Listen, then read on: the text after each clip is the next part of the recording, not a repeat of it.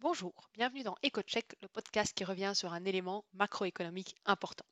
Je suis Charlotte de Montpellier, économiste chez ING.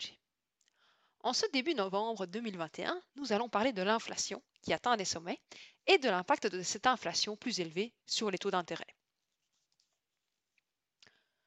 Au mois d'octobre, l'inflation globale des prix à la consommation a bondi à 4,1% contre 3,4% en septembre dans la zone euro égalant ainsi le pic de début juillet 2008.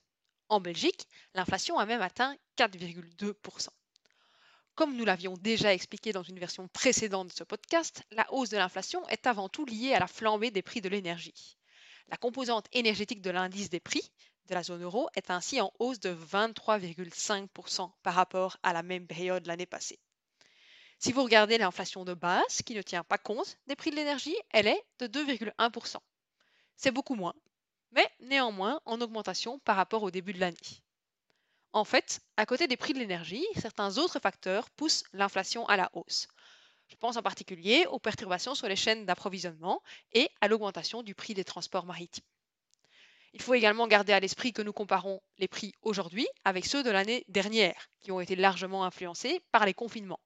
Certains services n'étaient à ce moment-là pas disponibles en raison des fermetures, et évidemment, quand on fait la comparaison, cela entraîne une très forte augmentation d'une année à l'autre.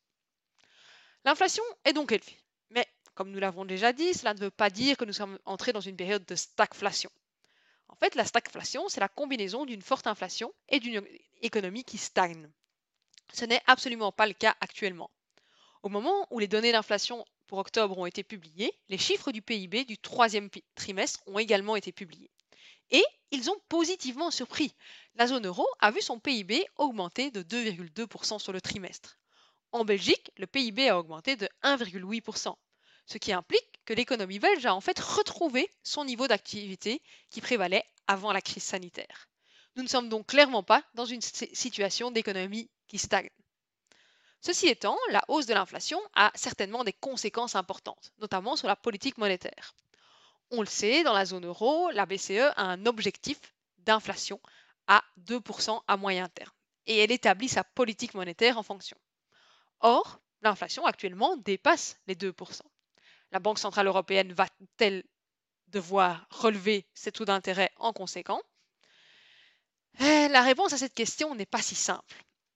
Premièrement, la Banque centrale européenne ne peut pas faire grand-chose pour arrêter la vague inflationniste actuelle.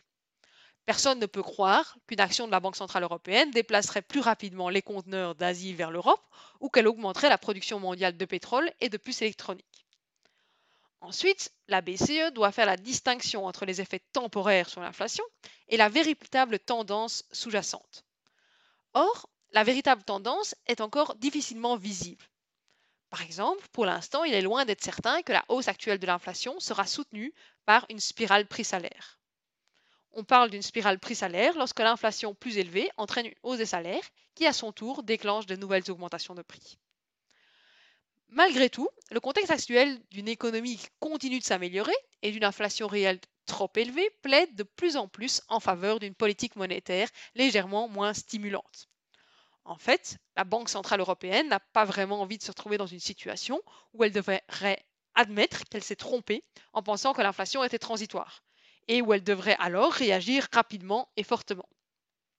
Nous estimons donc que la Banque centrale européenne va doucement diminuer son soutien, un peu à la manière d'un conducteur de voiture qui retirerait progressivement son pied de l'accélérateur sans pour autant appuyer sur les freins. Nous nous attendons à ce que la BCE commence à réduire ses achats d'actifs, ce qu'on appelle l'assouplissement quantitatif, en début de 2022. Cela ne veut pas dire qu'elle va commencer à réduire la taille de son bilan, loin de là, mais elle va petit à petit réduire le rythme de l'augmentation de son bilan jusqu'à arrêter de l'augmenter. Cela pourrait avoir un effet de hausse sur les taux des obligations d'État à long terme et donc, en fin de compte, sur les taux des prêts tels que les prêts hypothécaires. En ce qui concerne les taux à court terme, nous pensons que la Banque centrale européenne attendra le second semestre de 2023 avant de relever ses taux. La présidente de la BCE, Madame Lagarde, a fermement démenti, lors de la conférence de presse d'octobre, le discours de certains observateurs des marchés financiers, qui pensent que la BCE va déjà relever ses taux d'intérêt l'année prochaine. Cela ne semble donc pas du tout être le scénario actuel. Pour conclure, on peut dire que la période des taux bas n'est pas vraiment terminée, loin de là. Mais il est clair que les banques centrales du monde entier sont entrées dans une phase de resserrement monétaire après la très forte expansion liée à la crise sanitaire. Je vous remercie pour votre écoute. Je vous dis à bientôt pour un nouveau podcast économique.